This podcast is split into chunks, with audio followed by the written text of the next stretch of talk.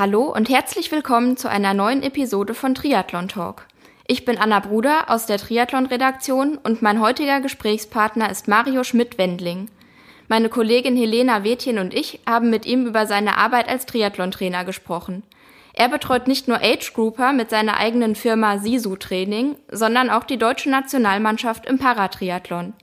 Er erzählt, was ein erfolgreiches Training ausmacht, warum er bei der Auswahl seiner Athleten auch mal wählerisch ist und was er durch seine Arbeit mit körperlich beeinträchtigten Athleten gelernt hat. Danke, dass ihr mit dabei seid und viel Spaß beim Zuhören.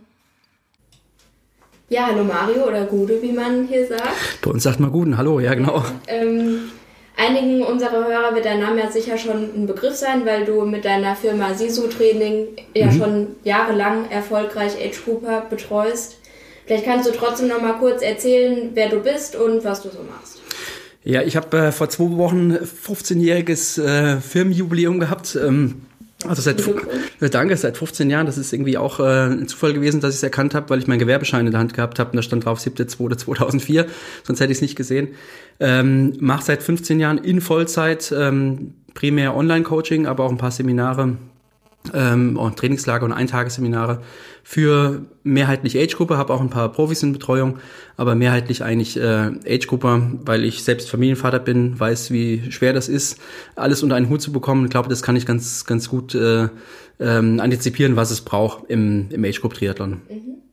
Was würdest du selbst denn als deinen größten Erfolg als Trainer bezeichnen? Ah, jetzt einen rauszupicken ist schwierig. Also es gibt ein paar mit Sicherheit. Also 2017 ganz klar der der Overall Age Group Weltmeistertitel mit Christian Haupt, das war, das war ein Highlight mit Sicherheit. Aber auch äh, Pascal Ramali letztes Jahr, Ironman Maastricht, ähm, war, ein, war ein Riesenerfolg auch. Oder auch äh, die leider verstorbene Julia May. Ja mit äh, ihren vier Langdistanzsiegen. Das war auf jeden Fall auch ein, ein, ein, riesen, ein riesen Batzen, vor allem, weil sie halt mit, mit relativ wenig Talent gesegnet gewesen ist. Das kann ich auch posthum noch sagen, das geht auf jeden Fall. Äh, da wird sie mir nicht böse sein. Ähm, und sie einfach mit Fleiß und äh, Hingabe ganz viel erreicht hat. Ja. Und das war schon ziemlich, ziemlich gut. Ja. Plus die zwei Weltmeistertitel, ähm, Ironman Tri-Club Weltmeistertitel, also mit der Mannschaftswertung, das war mit Sicherheit auch ein Highlight oder Highlights. Äh, wie viele Athleten trainierst du? Ja, das ist eine Zahl, mit der ich ungern hausieren gehe, weil wenn ich jetzt sage 30, dann sagen die Zuhörer vielleicht, nee, wenn man auf Facebook guckt, äh, jedes Wochenende werden die Wettkämpfe gepostet, dann kann man sich ja zusammenzählen. Ähm, wenn ich jetzt sage 300, dann denken die eine, wie will denn der noch individuell arbeiten? Ähm, die Zahl, mit der ich hausieren gehe, sind so circa 90 Langdistanzrennen pro Jahr. Okay. Gibt natürlich ein paar Athleten, die mehrere machen, also teilweise vier, fünf Langdistanzen pro Jahr, ja. aber auch manche, die, ähm, die keine machen. Da kann sich jeder selbst sein, sein Bild draus machen. Ich glaube, ich kann mehr Athleten betreuen als manch anderer Trainer, ja. weil ich nichts anderes mache. Also ich bin weder selbst mehr Athlet, ja. Ähm, noch habe ich einen anderen Job, sondern das ist mein, mein, meine Profession und habe, glaube ich, auch eine ganz gute Struktur geschaffen, um auch da durchaus ein paar Sportler mehr zu betreuen als manche andere. Ja. Was ist denn so dein Geheimrezept, um deine Athleten zum Erfolg zu führen? Also wenn ich jetzt rückblickend das betrachten würde, würde ich ganz klar sagen, es ist zum einen die Kommunikation. Das ist ganz, ganz wichtiger Punkt, dass man das als Teamwork gestaltet. Deswegen gibt es auch da, um es mit Horst Seehofer zu sagen, mal keine, keine, keine Obergrenze in Sachen Mailkontakte, äh, wie es vielleicht bei anderen Trainern manchmal so der Fall ist mit den unterschiedlichen Betreuungspaketen. Sondern ähm, da gibt es eigentlich keine Reglementierung. Also wenn ein Sportler das Bedürfnis hat, sich mitzuteilen, dann muss er muss und soll er das auch machen, ganz klar. Und das, das ich sehe das als Teamwork. Und wenn man das gemeinsam gestaltet, dann dann ist es auch erfolgreich. Das, das glaube ich schon auch. Und das kann ich definitiv sagen. Da gibt es eine Korrelation zwischen möglichst eng zusammenarbeiten und Erfolg und etwas weniger eng miteinander arbeiten und weniger Erfolg. Das kann ich definitiv sagen. Und das ist dann auch egal, auf welchem Niveau sich der Athlet Abs Absolut, genau. Und mache ich auch gar keinen Unterschied. Also das, äh, ich meine, das sagt man so lapidar dahin. Klar, als Trainer freut man sich natürlich mit den Erfolgen immer, wenn jemand besonders gut gewesen ist, aber es bringt auch jeder seine eigenen Voraussetzungen mit. Also deswegen kann man da nicht unbedingt immer sagen, ähm, es ist, ähm, ist jetzt besser oder schlechter, wenn man jetzt einen, einen Dorflauf gewonnen hat oder da 27. in der Allesklasse gewesen ist oder sowas. Das kann man nicht machen. Also man, jeder hat seine eigenen Voraussetzungen, seine eigene Historie und vor allem seine eigene, seine eigenen äh, ja, Alltagsbedingungen, die er mitbringt. Deswegen kann man da nicht irgendwie jemanden als besser oder schlechter bezeichnen. Und der Erfolg ist ja auch ein bisschen subjektiv dann. Genau, ich meine, diese, dieser Slogan, den oder Claim oder wie man es jetzt neudeutsch nennen möchte, be the best version of you, ja. so, das ist kein Marketing-Gag, sondern sondern so sehe ich das auch ganz klar. Also wenn ein Sportler an dem Tag sein Bestes gegeben hat und kommt ins Ziel und ist zufrieden mit sich, dann bin ich auch zufrieden. Und was dann an, an, an Zahlen, also an Resultaten oder Zeiten bei rauskommt, das ist erstmal nebensächlich. Also das ist wirklich in erster Linie geht es darum, die eigene Befriedigung zu haben. Hast du auch Kurzdistanzathleten oder kommen wirklich eigentlich Menschen erst zu dir, wenn sie quasi auf die Langdistanz wechseln wollen? Ich sag, ich sag mal schon, so im, im ambitionierten Kurzdistanzbereich ja. ja. Ähm, jetzt, äh, ich sag mal, Age-Grupper, die mal eine olympische Distanz machen wollen, nicht. Das sage ich auch ganz klar. Da gibt's äh, äh, es gibt in Deutschland extrem gute Vereine oder die Vereinsarbeit ist sehr gut. Also die ja. DTU macht da wirklich auch einen guten Job in der, in der Trainerfortbildung, auch jetzt durch den Dennis Sandig als Wissenschaftskoordinator, auch wirklich jemand, der da für die Inhalte wirklich extrem verantwortlich ist und auch wirklich da das Ganze nach vorne bringt. Deswegen denke ich einfach, dass wenn jemand gerade mal so reinschnuppern will, braucht er sich keinen kommerziellen Trainer irgendwie äh, zu leisten, sondern da kann er wirklich in einen Verein gehen, da lernt er die Basics und das ist auch ganz wichtig so. Mhm. Aber ambitioniert im Kurzdistanzbereich sind da durchaus Leute. Ge ge genau, genau. Ja. Unter welchen Voraussetzungen macht es denn dann deiner Meinung nach Sinn, sich eine persönliche Trainingsbetreuung wirklich zu organisieren? Würde ich jetzt pauschal nicht unbedingt so irgendwie be beantworten, sondern es kommt immer darauf an, was jemand halt A, vielleicht an, an, äh, ja, an Guthaben hat, an, an, was Sport angeht, also sprich, was er schon auch äh, geleistet hat, äh, B, was er vielleicht auch für Lebensumstände hat, Jetzt von vornherein zu sagen, jemand muss fünf Jahre Sport gemacht haben, um dann einen kommerziellen Trainer zu kontaktieren, das würde ich jetzt nicht sagen, sondern das muss man einfach individuell im Gespräch klären. Ich bin da auch relativ, äh, ich sag's mal in Anführungsstrichen, wählerisch. Also wenn, wenn ich, äh, wenn jetzt eine Kontaktaufnahme stattgefunden hat, dann gibt's einen Fragebogen und den Fragebogen muss der Sportler oder der Anfragende ausfüllen und zurückschicken und vorher gibt's kein Gespräch. Und dann gucke ich mir den Fragebogen an und bevor es einen Terminvereinbarung gibt für ein Gespräch, äh, sage ich dann vielleicht schon, nee, passt nicht oder passt auf jeden Fall. Weil ich einfach denke, man muss da von vornherein mit offenen Karten spielen. Und ähm, klar ist letztendlich für mich Geld verdienen und äh, wirtschaftlich begründet, aber in erster Linie geht es auch darum, ja, den Sportler halt äh, irgendwo schon auch zu führen. Und wenn ich da einfach keine Notwendigkeit sehe oder wenn klassischer Fall in Frankfurt Unternehmensberater, typische Alpha-Tierchen, die halt 60 Stunden arbeiten, drei Kinder haben und einen Ironman machen wollen, ähm, und dann aber fünf bis sechs Stunden Training pro Woche zur Verfügung haben, dann muss man einfach sagen, das funktioniert nicht. Und den muss man es auch ausreden. Ja. Und das muss man auch machen als verantwortungsvoller Trainer und nicht unbedingt jetzt äh, da die Dollarzeichen im Auge haben, sondern muss halt einfach auch da Rückgrat zeigen. Also es kommt vor, dass du auch Athleten ablehnst? Ja, ja relativ, ja. relativ häufig, muss ich sagen. Abgesehen von deinen zeitlichen Kapazitäten. Ja klar, irgendwann ist man auch an der Kapazitätsgrenze angelangt, klar, aber es muss auch irgendwo passen. Und wenn es... Ähm, na, selbst wenn ich jemanden zum Gespräch eingeladen habe und äh, man hat das Gespräch geführt und ich habe aber das Gefühl, dass es vielleicht nicht unbedingt so im menschlichen Bereich passt, dann kriegt er das natürlich gesagt, nett gesagt, aber ähm, es muss passen. Man geht eine Form von Beziehung ein und ähm, wenn es da irgendwelche Vorbehalte gibt, dann glaube ich auch, dass das von vornherein so ein bisschen zum Scheitern verurteilt ist. Mhm. Also es muss passen. Wichtiger Punkt. Weil mir muss es auch Spaß machen. Ja. Und ähm, wenn ich, äh, gibt genügend Jobs, ich sehe das jeden Morgen, wenn ich, wenn ich ins Büro fahre, ähm, äh, Leute, die wirklich ein, ich sag's mal ganz wohl gerne Fresse ziehen, wenn sie zur Arbeit gehen, das möchte ich nicht haben. Also ich habe äh, das große Privileg, das machen zu dürfen, worauf ich wirklich Lust habe, eigentlich, worauf ich mein, mein, mein ganzes Leben lang eigentlich irgendwie Bock gehabt habe. Und das möchte ich mir nicht äh, versauen lassen durch ja, Menschen, mit denen ich nicht zusammenarbeiten kann. Das klingt hart, ist aber so. Ja. Passt eigentlich auch ganz gut zur nächsten Frage. Worauf legst du in der Trainer-Athleten-Beziehung besonderen Wert? Ich bin schon jemand, der Missstände relativ offen anspricht, sage ich mal. Äh, nicht unbedingt jemand, der jetzt permanent Schulterklopfer ist. Also wenn jemand einen Ironman macht und dann 50 Minuten Grundlagenlauf drin hat, dann gibt es da kein Fleischsternchen im, im Trainingstagebuch für. Das setze ich einfach irgendwo voraus. Ähm, wenn aber jetzt zum Beispiel dieser 50-Minuten-Lauf zu einem 30-Minuten-Tempo-Dauerlauf umfunktioniert wurde, dann frage ich erstmal nach, warum das so gewesen ist. Wenn der Sportler sich erklärt und sagt, ey, ich habe so geile Beine gehabt und das ging heute alles so gut, dann ist das vollkommen legitimiert. Aber wenn das jetzt dauerhaft so ist, dann müsste man halt schon was ansprechen. Also ich, ich bin jemand, der es relativ deutlich zum Ausdruck bringt, wenn irgendwas blöd läuft. Natürlich jetzt nicht irgendwie abwatschend oder so, sondern auch die Erklärung liefernd, warum das vielleicht äh, sinnvoller wäre, es anders zu tun. Äh, erwartet das aber auch von Sportlern. Also wenn ein Sportler irgendwie ein, das Bedürfnis hat, äh, mehr Feedback zu bekommen oder er hat das Gefühl, ich kümmere mich nicht richtig um ihn oder sonst irgendwas, dann muss er das, muss er das ganz klar sagen. Und ähm, weil ich für mich auch erkannt habe, dass äh, Kritik durchaus hilfreich ist. Ähm, man braucht einfach die Kritik, um besser zu werden, ganz klar. Und wenn ich kein Feedback bekomme, dann kann ich, gehe ich davon aus, dass alles super ist und dann ist es vielleicht am Ende nicht und dann ist das Kind in den Brunnen gefallen. Ja.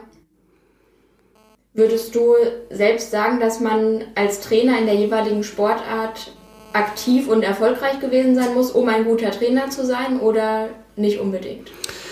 Es, es, es gibt es gibt es auf jeden Fall. Also klar, es gibt genügend Beispiele von, von Top-Athleten, die dann irgendwann den Sprung geschafft haben. Es gibt aber genügend andere äh, Beispiele, Joel Filial ähm, oder auch Brad Sutton, sind die bekanntesten. Oder auch vielleicht ja, Lubosch und Dan Dorang waren jetzt auch Sportler, klar, aber jetzt nicht unbedingt von, von Weltruhm, sage ich mal. Ähm, ich glaube, dass es durchaus hilfreich ist, Sport gemacht zu haben oder auch zu, zu spüren, spüren zu können, was es bedeutet, wenn dann fünf Stunden Grundlagentraining auf dem Rad stehen oder so auf dem, auf dem Programm stehen, dass man einfach so ein bisschen die Verbindung hat. Ich habe letzten Jahre weniger gemacht, aber ich versuche das schon immer noch äh, hinzubekommen, damit ich auch irgendwie so ein bisschen das Gefühl habe, äh, da im, ähm, im Bilde zu sein.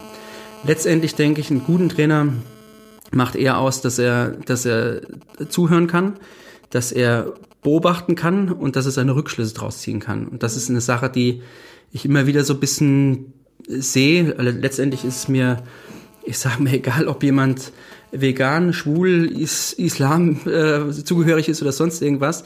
Also es kann jeder sein eigenes Ding machen. Es gibt auch äh, keinen gesicherten goldenen Mittelweg, der zum Erfolg führt. Und es gibt, es gibt Wege, die sind steiniger und es gibt wenige Wege, die sind vielleicht ein bisschen glatter. Wenn man mich fragt, was ich für richtig halte, dann sage ich das.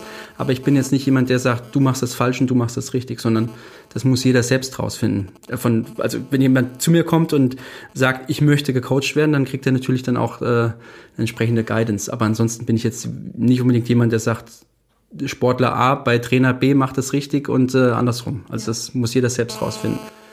Gibt trotz allem immer wieder auch Tendenzen, die ich, die ich so sehe, äh, die ich nicht unbedingt so ganz glücklich finde. Also vielleicht auch das Triathlon-Magazin mal ein bisschen in die Pflicht nehmen, ist nicht böse gemeint, aber ähm, ich verstehe auch, dass ihr Content liefern müsst, aber oftmals ist es so, dass ähm, dass man nicht unbedingt auf alles, was denn da vermeintlich neu herkommt, auch einfach blind draufspringt. Also nicht jetzt Triathlon-Magazin alleine, sondern gibt ja genügend Plattformen, ähm, die, die das vielleicht manchmal ein bisschen unreflektiert tun, wie ich finde. Ähm, sondern man, man muss auch, wenn es neuere Strömungen gibt in der Trainingswissenschaft, jetzt ist wieder Polarized Training, das, das äh, die, die neueste Sau, die durchs Kaff getrieben wird.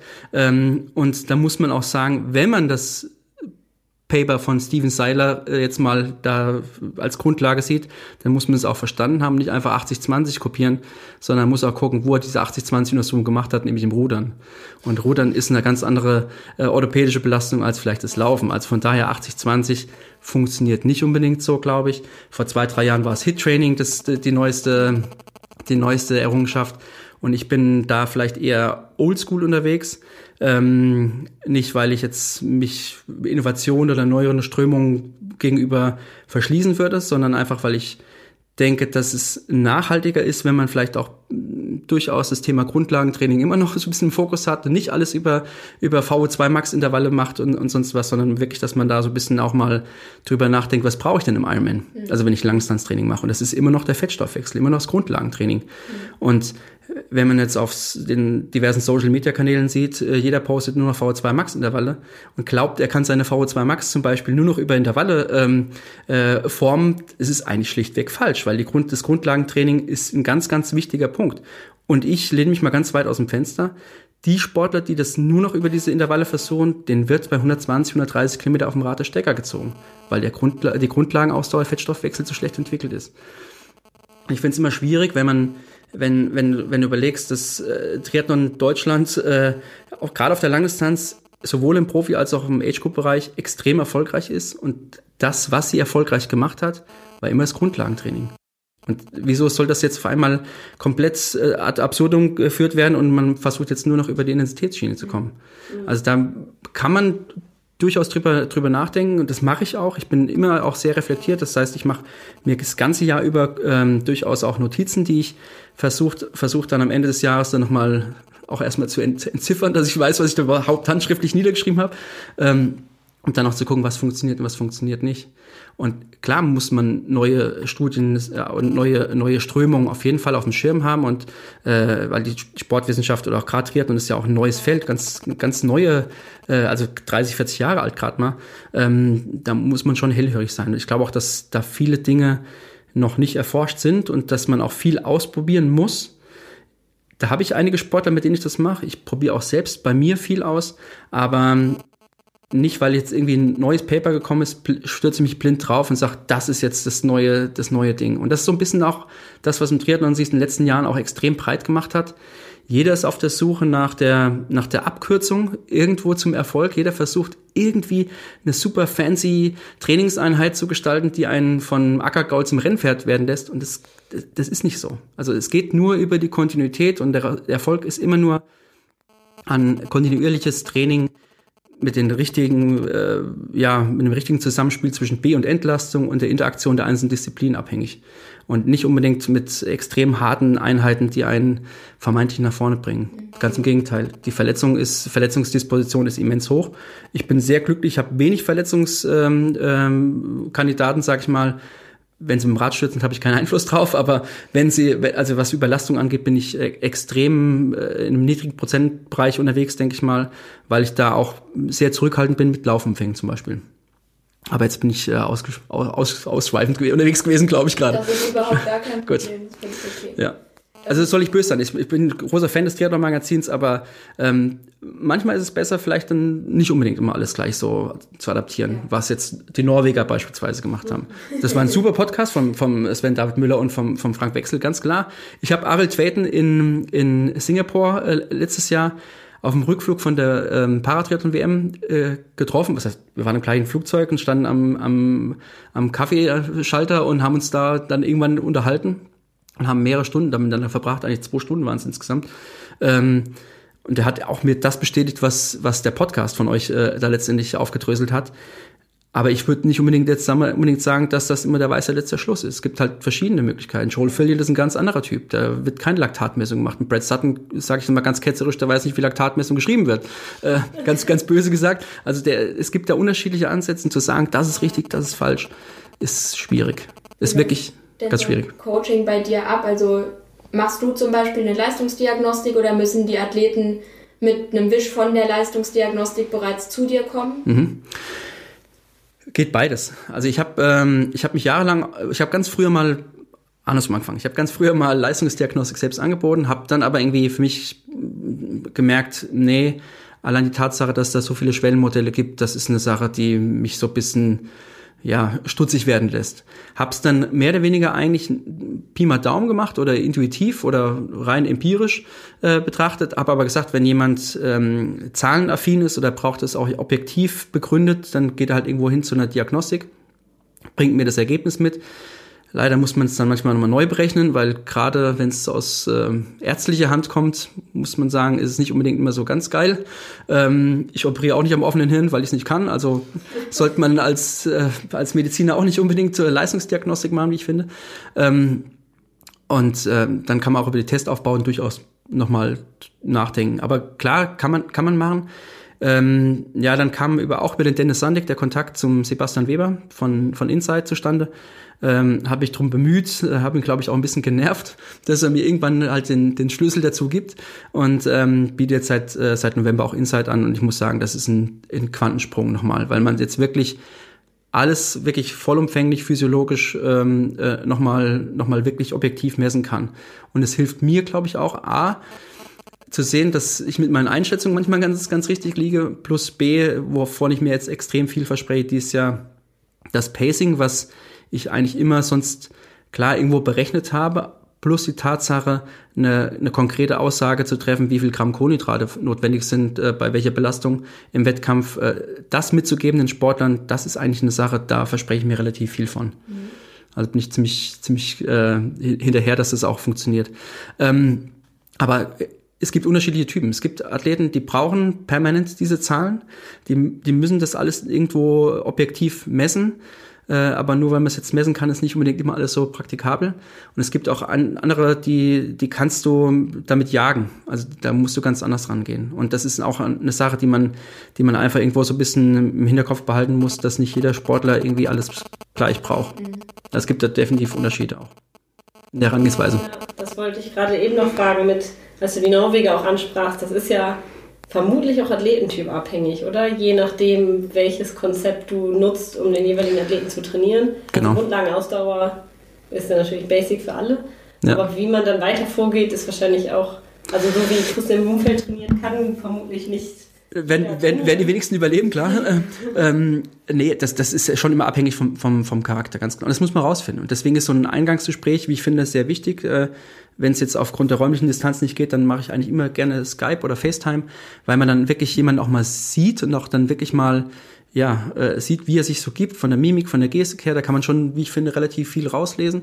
Ähm, das ist ein wichtiger Punkt und ja, und dann findet man es raus irgendwann, ob jemand halt sehr zahlenlastig unterwegs ist. Meistens kann man es schon aufgrund der Berufsgruppe so ein bisschen ausschließen. Mhm. Ähm, also gerade so Ingenieure, die haben ein sehr äh, technologisches Verständnis von Training oder von, von, ja, von Menschsein. Ähm, Ärzte sind meistens allwissend, ähm, muss man auch vielleicht manchmal ein bisschen einbremsen.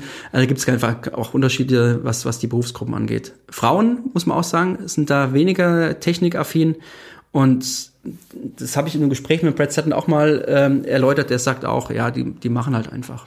Und, ja. Män und Männer, die müssen halt immer noch mal dann einen drüber geben, weil sie halt zeigen wollen, sie sind doch geiler, als man, als der Trainer vielleicht einschätzt.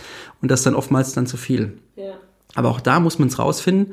Wenn man jetzt zwei Sportler hat, ähm, möchte die Intervalle laufen lassen, sag ich mal von vier Minuten pro Kilometer, muss man dem einen vielleicht 4,20 eintragen, mhm. ähm, weil der immer schneller ist, äh, weil er immer nie, nie jetzt irgendwie, ja, ich sag's mal ganz hart, Pimmel in der Hose halten will, sage ich mal, ähm, sondern immer zeigen muss, was er für ein geiler Typ ist. Und der andere, dem muss man vielleicht 3,40 eintragen oder 3,50 weil er sagt, oh nee, das tut so weh, ich muss ein bisschen langsamer laufen. Dass man am Ende die vier Minuten bei beiden raus, rausbekommt. Wenn, also das muss man schon so ein bisschen äh, rausfinden, was das, was einfach für Typen sind. Letztendlich ähm, ist das, glaube ich, einfach die, die Kunst des Coachings. Mhm. Zu wissen, was braucht der Sport, was ist er für ein Typ. Und deswegen auch jetzt von vornherein Formeln anzulegen. Äh, gibt ja auch Trainer, die dann so äh, Erfolgsformeln laufen, Radfahren haben. Ähm, glaube ich, funktioniert nicht, weil jeder, also physiologisch mit Sicherheit, klar, aber es gibt noch andere Facetten, die dann irgendwo da Einfluss haben. Hm. Und hast du so Standardeinheiten, die jeder deiner Athleten absolvieren muss? Natürlich mit unterschiedlichen Pace-Vorgaben und so weiter, aber dass jeder ja. Radfahrt XY machen muss? Ja, Grundlagentraining. Okay. Das, also das, das ist immer noch, immer noch äh, ähm, mehrheitlich auf jeden Fall drin. Äh, plus Kraftausdauertraining, also die klassischen K3-Intervalle auf dem, auf dem Rad am Berg, das ist immer, immer noch ein ganz, ganz wichtiger Punkt. Ähm, und eigentlich so diese Yasso-Intervalle, also 800 Meter Intervalle, mhm. ähm, aber auch damit bedacht, was das Tempo angeht, weil man muss immer auch mit einem hohen spezifischen Bezug arbeiten. Es bringt jetzt nicht, wenn nichts, wenn jemand einen Fünferschnitt im, im Ironman laufen will, was schon ziemlich gut wäre mit 3,30 Marathon, ähm, dann irgendwie, ich sag mal, drei, drei Minuten 30 Intervalle auf der Bahn läuft kann man machen zur Motorikschulung, aber dann vielleicht so bis 200 Meter oder 300 Meter Intervalle. Ähm, aber alles, was darüber hinausgeht, muss dann schon irgendwo einigermaßen spezifisch sein, ähm, weil ich auch einfach denke, dass man da auch abwägen muss, ob es ja legitimiert ist, wenn man jemanden jetzt äh, schnellere Intervalle laufen lässt, weil auf der anderen Seite natürlich da noch eine immens hohe Verletzungsgefahr hat. Und da denke ich immer eher so die Kontinuität des spezifischen Reizes, das ist auch so ein Schlagwort, was ich seit Jahren predige, ähm, das ähm, schlägt eigentlich dann eher so das absolute Volumen. Also es gibt eigentlich keine Ruhewochen oder die Ruhewochen sind für den Sportler oftmals nicht äh, ersichtlich. Also die Stundenzahl bleibt fast gleich. Also ich bin kein, kein Fan davon, jetzt drei Wochen aufsteigend und eine Woche Entlastung, ähm, sondern die Entlastung äußert sich oftmals in einer anderen Verteilung der Disziplin ähm, plus ähm, dann auch andere Inhalte. Mhm. Aber die Stundenzahl ist eigentlich fast, fast konstant durchgängig. Und das ist auch ein, glaube ich, ein ganz, ganz wichtiger Punkt. So das Periodisierungskonzept kann man auch durchaus natürlich kontrovers diskutieren. Da gibt es ja auch unterschiedliche Ansätze mit Reverse und äh, Block-Periodisierung und klassische Periodisierung nach Bomber. Also gibt es ja unterschiedliche ähm, Prinzipien ich habe das ein bisschen runtergebrochen. Für mich die Periodisierung ist das Training von gestern, bestimmtes Training von heute und das Training von heute, bestimmtes Training von morgen. Und das ist eigentlich meine Periodisierung. Also ich gehe da wirklich nur in so einen ganz kleinen, ja, ganz kleinen äh, Zeitabschnitt rein. Das heißt, du planst auch gar keine drei Wochen oder gar Monate mhm. durch, sondern mhm. von Tag zu Tag. Wirklich. Also das finde find ich schwierig, wenn man jetzt ein, das, das Trainingsjahr von vornherein in Phasen aufteilt, also in verschiedene Perioden auf, aufteilt und sagt, wir machen jetzt acht Wochen lang Inhalt X und dann sechs Wochen lang Inhalt Y. Ähm, was mache ich, wenn der Sportler dann in der dritten Woche von dem ersten Block halt krank ist und zwei Wochen ausfällt, dann macht es für mich macht keinen Sinn. Also ich plane eigentlich nur von Woche zu Woche. Ähm, und hole auch die Sportler ins Boot. Das heißt, die müssen mir auch immer wieder Infos liefern zu ihrem Zeitbudget, wenn sie unterwegs sind oder wenn sie, wenn sie äh, irgendwelche familiären Verpflichtungen haben, nicht trainieren können, dann müssen sie mitteilen. Ähm, und ich plane eigentlich nur von, von Freitag zu Freitag. Das ist meine, meine, meine Periodisierung sozusagen. Und gucke natürlich immer drauf, wenn ich jetzt äh, für nächste Woche in, in einen Radblock eingeplant hätte und ich gucke abends äh, Tagesschau und sehe Großwetterlage, nur Regen, dann schmeiße ich das alles nochmal um. Und von vornherein, wenn ich von vornherein das jetzt in gewisse Phasen aufgeteilt hätte, würde es nicht funktionieren. Ja. Aber hast du so, ein, so eine, grob, eine, grobe Planung hast du ja sicherlich, weil der Athlet sagte ja am Anfang, ich möchte dieses Jahr den Ironman Frankfurt machen. Ja. So, da weißt du ja, an dem Tag muss er so fit wie möglich sein. G genau, ich, ich zäume das Pferd eigentlich quasi von, von hinten auf. Ich planen quasi vom, vom Wettkampftag X zurück äh, zum, zum, zum Startpunkt. Und man weiß natürlich, äh, was der Sportler eigentlich für Kennzahlen irgendwann auf dem Weg dorthin an fixen da äh, Tagen eigentlich bringen muss. Mhm. Und ähm, das kann man ganz gut ähm, antizipieren. Okay. Aber das ist auch äh, unterschiedlich. Und das kann auch manchmal ja, auch in die Hose gehen, wenn man das von vornherein sagt, du musst jetzt am 10. März nächste Woche Halbmarathon in 1,30 laufen können, sonst kannst du keinen 3,30 Marathon laufen im Ironman oder sowas. Da gibt's die dollsten Dinge. Oder auch, wenn man Formeln anlegt und sagt, okay, du musst jetzt um äh, 3 Stunden 30 Ironman-Marathons laufen, musst du in der Lage sein, 40 Minuten auf 10 zu laufen. Da gibt's die, die, die, die abartigsten Auswüchse nach oben und unten. Äh, ich habe einen Sportler, der ist zweimal 2,55 im Ironman-Marathon gelaufen also richtig schnell, konnte aber nie standalone 10 Kilometer unter 39 Minuten laufen, was überhaupt nicht zusammenpasst. Es passt überhaupt gar nicht zusammen und das zeigt aber auch, wie, wie individuell das Thema ist und wie, wie, wie sehr da auch ähm, ja, unterschiedliche Stoffwechseltypen oder aber auch generell ja, Mentaltypen letztendlich da sind. Es gibt auch gibt Kandidaten, die sind hinten raus einfach viel schneller. Wenn ich mich jetzt dazu entschieden habe, mit einem Trainer zu arbeiten mhm. und ähm, will das auf jeden Fall angehen. Wie gehe ich denn dann bei der Suche vor und auf was muss ich achten? Also spielt da der Preis eine Rolle, dass ich das pauschal sagen könnte oder wie viel sollte man überhaupt investieren? Boah, gut, gute Frage. Wenn, wenn man sich den europäischen oder den deutschen Markt anguckt, der ist natürlich äh, deutlich günstiger als das, was in Amerika gezahlt wird. Liegt aber auch daran, dass äh, wir, jetzt muss man die DTU leider mal so ein bisschen angreifen, wir mit der DTU natürlich extrem gute Vereinsarbeit haben. Und ähm, äh, das ist in den USA nicht so. Also das heißt, da gibt es einfach ein höheres, ähm, ja, einen höheren Bedarf an, an kommerziellen Trainern. Ähm, deswegen, ja, zu sagen, okay, der amerikanische Markt ist besser oder schlechter, würde ich jetzt nicht machen. Aber ähm, es ist schon so, dass, äh, dass mit dem, dass einfach so eine Basisversorgung bei uns über die DTU auf jeden Fall gewährleistet ist. Ähm, ich habe immer so ein bisschen Bauchschmerzen selbst dabei, will jetzt auch keinen da in, in, also diskreditieren. Ähm, aber wenn es Trainer gibt, die jetzt da, die poppen ja seit 15 Jahren, seitdem ich das mache, poppt da jede Woche irgendwo jemand hoch. Ähm, und ich mir dann so die, die Qualifikationsnachweise angucke äh, und dann ist gar nichts da. Und dann werden aber 229 Euro im Monat genommen oder sowas, dann das finde ich schon schwierig. Das, da würde ich mhm. definitiv einen Abstand äh, machen oder einen großen Bogen drum machen, weil irgendwie muss man schon auch äh, sicherstellen, dass derjenige, der das macht, dass er auch weiß, was er tut. Klar, gibt's auch erfolgreiche Ex-Profis oder noch Profis, die natürlich auch über einen gewissen Fundus verfügen an Wissen, aber ähm, trotz allem finde ich, muss es irgendwo so ein bisschen auch einen, gewissen Standard geben. Also das fände fänd ich wichtig, also in der Auswahl. Nicht unbedingt so über den Preis, klar, das muss natürlich auch, äh, auch passen, aber letztendlich, wenn du einen Trainer suchst, sprich mit ihm, hör dir das Konzept an, wenn dir das passt, wenn du, wenn du mit dem Typen zurechtkommst oder mit der Frau zurechtkommst, dann, dann, dann passt es auf jeden Fall. Ähm, und ähm, ja, so muss man es, glaube ich, letztendlich tun. Also viel geht auch nach Sympathie einfach. Ja. Und von deiner Seite ja. her auch. Ja. Auf, auf jeden Fall. Also es muss, es muss passen, weil das ist ein, du gehst eine Form von Beziehung ein. Das.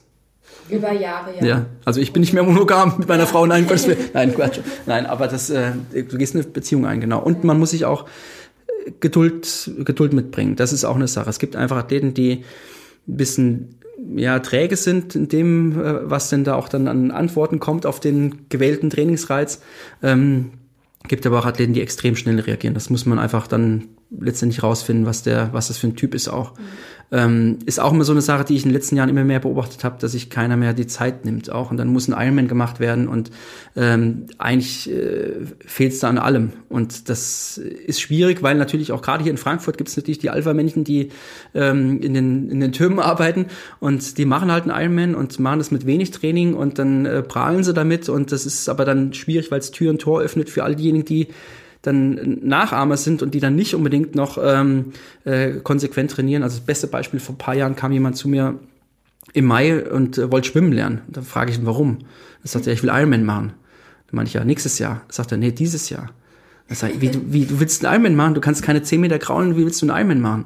Ähm, dann sagt er, ja, das schaffe ich. Und dann, ob ich, äh, ob ich Trainingspläne schreiben könnte. Dann sage ich, nee, das mache ich auf keinen Fall. Schwimmen bringe ich dir bei, das gehört zur Allgemeinbildung, das kann ich vertreten, aber Trainingspläne auf keinen Fall. Er hat es gemacht, er hat es geschafft. Ach, gute Frage war auch, ähm, auf meine, äh, gute Antwort auf meine Frage, ob er schon mal einen, einen Triathlon gemacht hat. Nee, wieso? Ich habe die letzten Jahre zugeschaut, ich weiß, wie es funktioniert. Okay. Ja, ist halt schon ziemlich blauäugig. Problem ist, er hat es geschafft, er war relativ schnell, er war unter zwölf Stunden sogar, also mit fast keinem Training. Ist echt schwierig, weil es natürlich viele Nachahmer gibt. Ja. Und dann auch äh, muss man auch die, äh, manche Trainer in die, die, in die Pflicht nehmen, die dann da Dinge propagieren mit sechs Stunden zum Ironman. Ähm, also ganz ehrlich, das ist hochgradig unseriös. Also da muss man echt das sagen, das ist ja so wie ähm, Diät fünf Kilo in einer Woche. Ja, ja, ganz, ganz klar. Also von solchen Angeboten würde ich definitiv Abstand nehmen. Definitiv. Ja. Das geht, das muss nur in die Hose gehen. Und die Spätfolgen, die, die, der, die der Trainer damit auch provoziert, die, also die will ich nicht, äh, will ich nicht ja. in Kauf nehmen. Ich habe zwar eine Berufshaftpflichtversicherung, aber, aber die, ich weiß nicht, ob die dafür sowas greifen würde, wenn ich jemanden so wirklich ins Messer laufen lasse.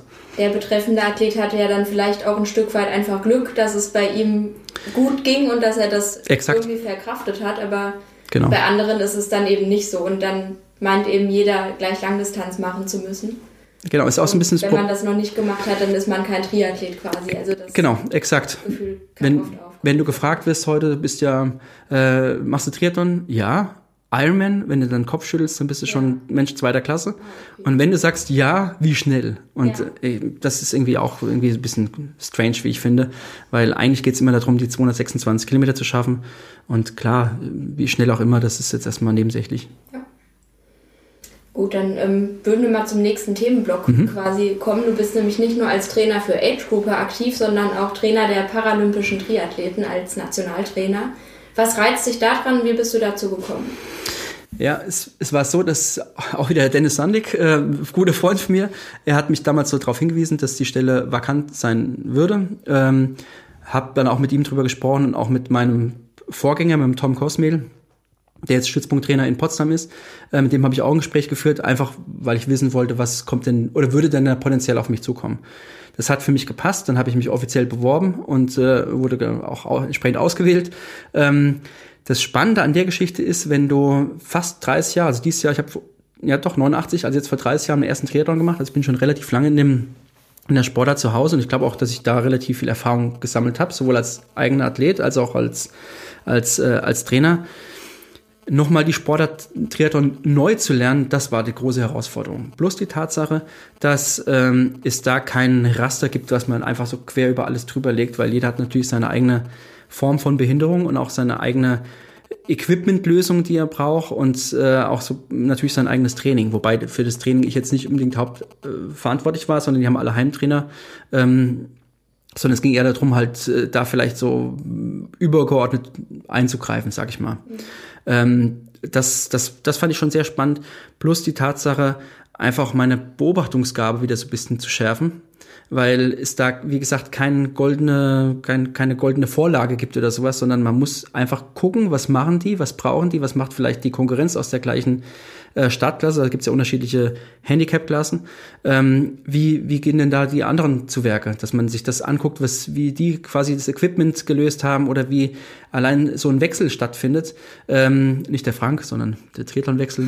Spaß beiseite. Nein, ähm, wie, äh, wie sowas dann wirklich am Ende des Tages äh, äh, schneller gehen kann, dass man einfach da so Optimierungsschrauben sich anguckt. Also die Beobachtungsgabe, die wurde extrem geschärft und ich muss sagen, ich habe selten Athleten kennengelernt, die so tiefenentspannt gewesen sind, wie jetzt, äh, wie jetzt die, die aktuellen Athleten in der Nationalmannschaft. Allein der Umgang mit den, mit den, mit den Handicaps ist großartig. Also wirklich großartig. Am Anfang habe ich natürlich dann auch so ein bisschen äh, mich zurückgenommen, sage ich mal, aber als dann, äh, dann Behindertenwitze gemacht wurden von behinderten Sportlerseite aus, klar, dann machst du natürlich mit irgendwie. Ja. Ähm, also der Umgang ist vollkommen relaxed, vollkommen tiefenentspannt und ähm, ja, ich, ich glaube einfach, dass da, dass da vielleicht der normale Age-Group oder der normale, der nicht behinderte Triathlet sich da auch eine Scheibe davon abschneiden kann. Die machen es mit extrem großer Freude. Und es ist immer, klar, es ist Spitzensport, ganz klar, da wird jede Stellschraube auch irgendwo gedreht. Aber trotzdem ist die, die, die Freude an der Sportart, die ist viel mehr verankert als bei manchen Age-Group-Triathleten. Da habe ich manchmal das Gefühl, dass es eher so um Pflichterfüllung geht oder Optimierungswahn oder sonst was geht, sondern das hat mir einfach extrem viel Spaß jetzt die, die, die letzten Monate gemacht. Das war echt grandios. Würdest du auch sagen, dass das der Hauptunterschied ist? Also die Athleten mit Handicap, dass die mit mehr Freude bei der Sache sind als die Age Grouper oder wie unterscheidet sich das Training an sich? Naja, wenn man jetzt den Martin Schulz zum Beispiel äh, äh, heranzieht als Beispiel mit ähm, Paralympicsieger mit äh, fehlendem linken Unterarm, ähm, das ist eigentlich kein Unterschied. Also der trainiert ja auch mit der mit der Elite von von der DTU zusammen im Trainingslager, also da ist gar kein Unterschied sichtbar und er ist auch natürlich hat er die die, leichteste Form quasi in Anführungsstrichen von von Behinderung ähm, jetzt was die Athleten angeht in der Nationalmannschaft. Also da gibt es gar keinen Unterschied, er kann ganz normal trainieren. Die anderen, die, die, die in der Rolli-Klasse unterwegs sind, also in der Handbike-Klasse, ähm, da gibt's natürlich schon andere, andere Herangehensweisen. Da muss man schon auch anders trainieren. Ähm, schwierig für mich war es so ein bisschen, ähm, da auch Literatur zu finden, um auch da am Ende zu sagen, okay, kann man irgendwas lesen? Gibt's da Studien? Gibt's da irgendwas Gesichertes? Ist schwer, weil natürlich ähm, ein, Querschnitt irgendwo ähm, im, im Rückenmark halt durch, durch, durchaus an einer anderen Stelle sein kann. Mhm. Ähm, und dann jetzt zu sagen, okay, du kannst die, die Bauchmuskulatur vielleicht noch ein Stückchen weiter unten anspannen oder ansteuern als, äh, als jemand, der ihn weiter oben hat, da gibt's halt keine Studien. Und eigentlich ist ja auch ganz gut so, weil je weniger Studien, desto weniger behinderte Sportler, würde ich fast sagen. Ähm, also schon, schon sehr spannend auf jeden Fall. Es gibt kein, es gibt keine allgemeingültige Formel, die man da an, anwenden kann oder sowas. Das ist das Spannende also eigentlich. Sehr individuell. Je nach Ex extrem, extrem, genau. Äh, kannst du uns einmal kurz erklären, wie der Paratriathlon aufgebaut ist? Also es gibt verschiedene Klassen. Mhm. Gibt es auch verschiedene Wettkampfformate oder wie? Ja, also jetzt äh, paralympisch oder, oder offizielle Wettkampfstreckenlänge bei den, bei den äh, Meisterschaften ist quasi der Sprint. Also 750, 20, 5. Und äh, es gibt natürlich darüber hinaus noch, äh, klar in Rot kannst du auch als äh, Handicapped-Athlet kannst du auf der Langdistanz starten, beim Ironman auch. Ähm, es gibt auch ein, äh, eine deutsche Meisterschaft auf der olympischen Distanz und Mitteldistanz gibt es auch. Aber eigentlich international ist es, äh, ist es in Anführungsstrichen nur Sprint. Und dann gibt es die unterschiedlichen Handicap-Klassen, ähm, äh, fünf an der Zahl, wobei ähm, es da jetzt auch so ein paar ja, unschöne Entwicklungen gegeben hat, weil das IPC, das Internationale Paralympische Komitee, die haben jetzt letztes Jahr im August entschieden, welche Startklassen, welche Handicap-Klassen denn dann in Tokio paralympisch sind.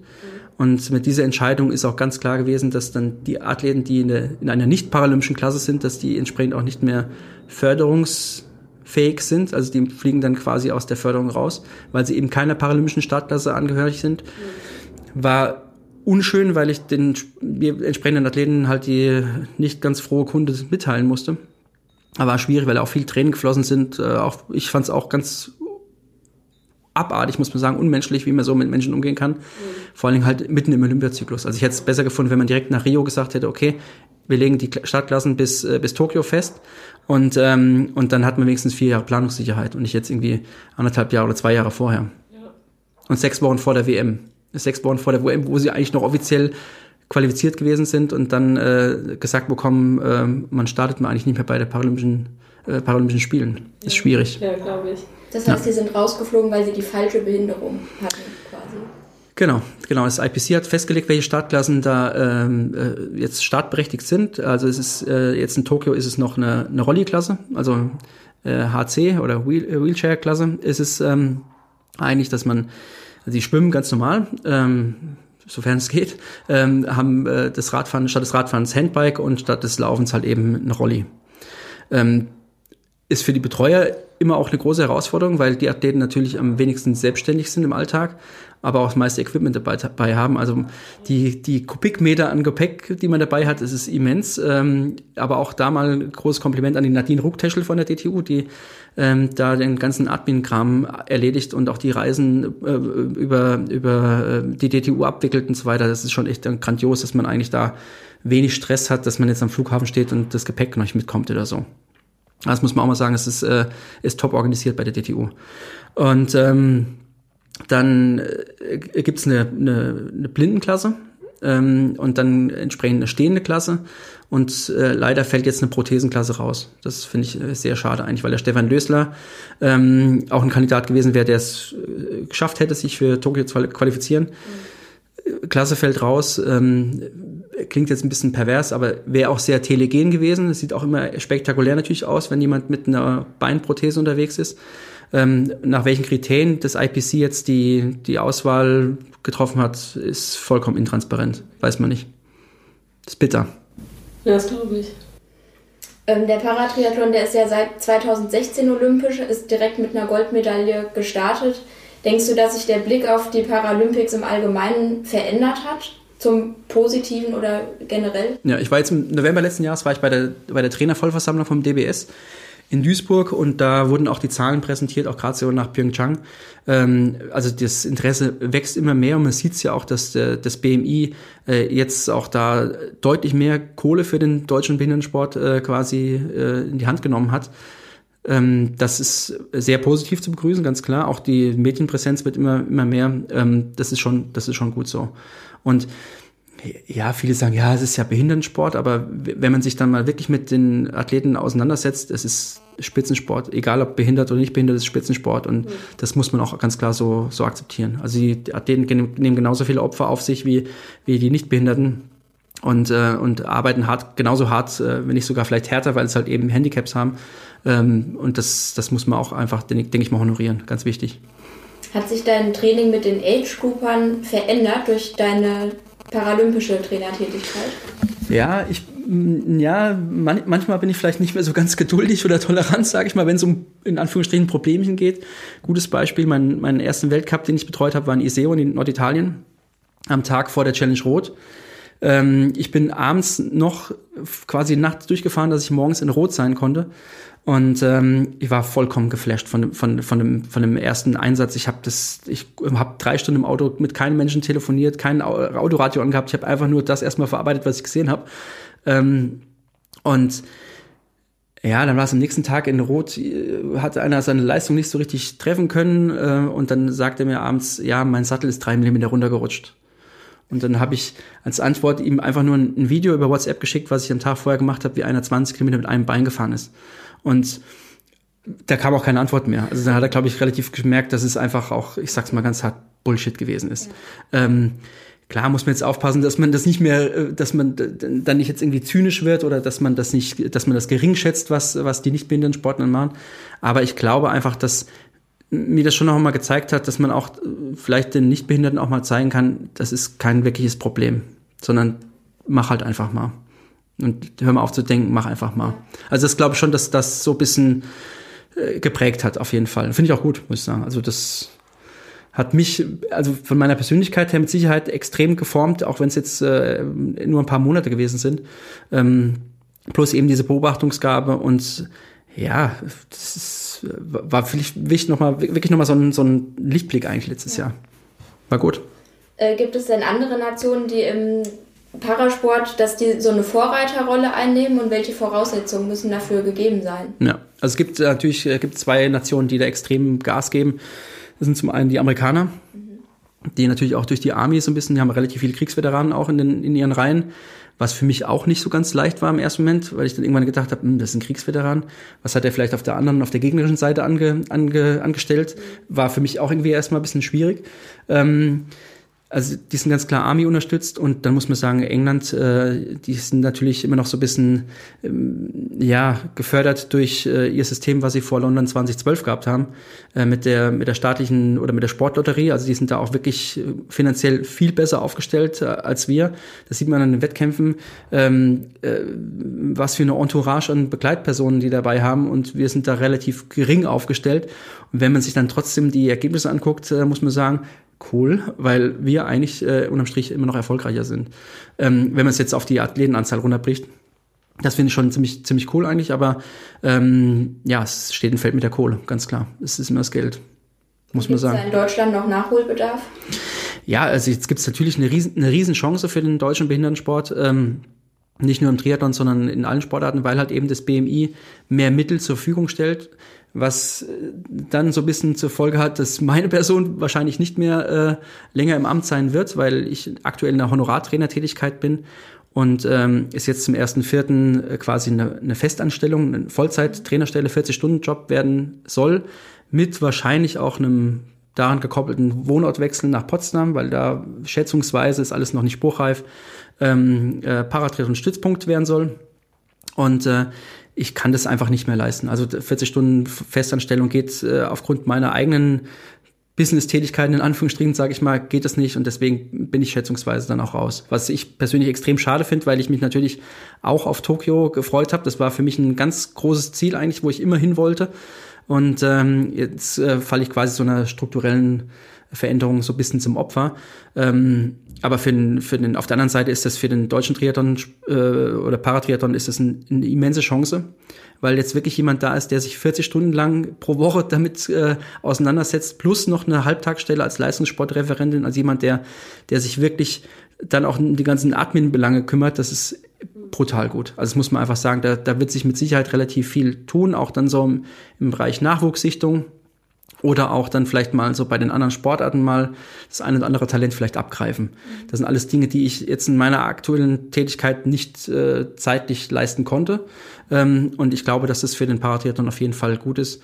Zumal wir ja auch echt, äh, wie ich denke, zwei äh, heiße Eisen im Feuer haben für Tokio, also mit der Christiane Reppe, ähm, Paralympicsiegerin im Handbike 2016, die ähm, äh, jetzt auf, auf, äh, auf Madeira in Funchal im Oktober ihren ersten Weltcup gemacht hat und den auch gleich mit, weiß gar nicht, vier Tagen Vorsprung, sage ich mal überspitzt, gewonnen hat.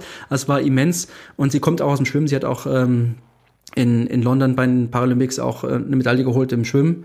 Also bringt schon zwei Sportarten auf absolutem Weltniveau halt mit und äh, das Rollstuhlfahren, das war ein bisschen hakelig noch in, ähm, in, äh, auf Madeira, aber da wird sie auf jeden Fall ihre, ihre Hausaufgaben machen. Also es ist auf jeden Fall eine Medaillenkandidatin, Kandidatin, Martin auch natürlich, ganz klar. Ähm, also da haben wir auf jeden Fall zwei, zwei ganz heiße Eisen im Feuer. Ja, spannend. Ja. Dann vielleicht nochmal als abschließende Frage, du hast es gerade schon angedeutet, wie stehen denn die Chancen auf einen Goldmedaillensieg 2020 in Tokio?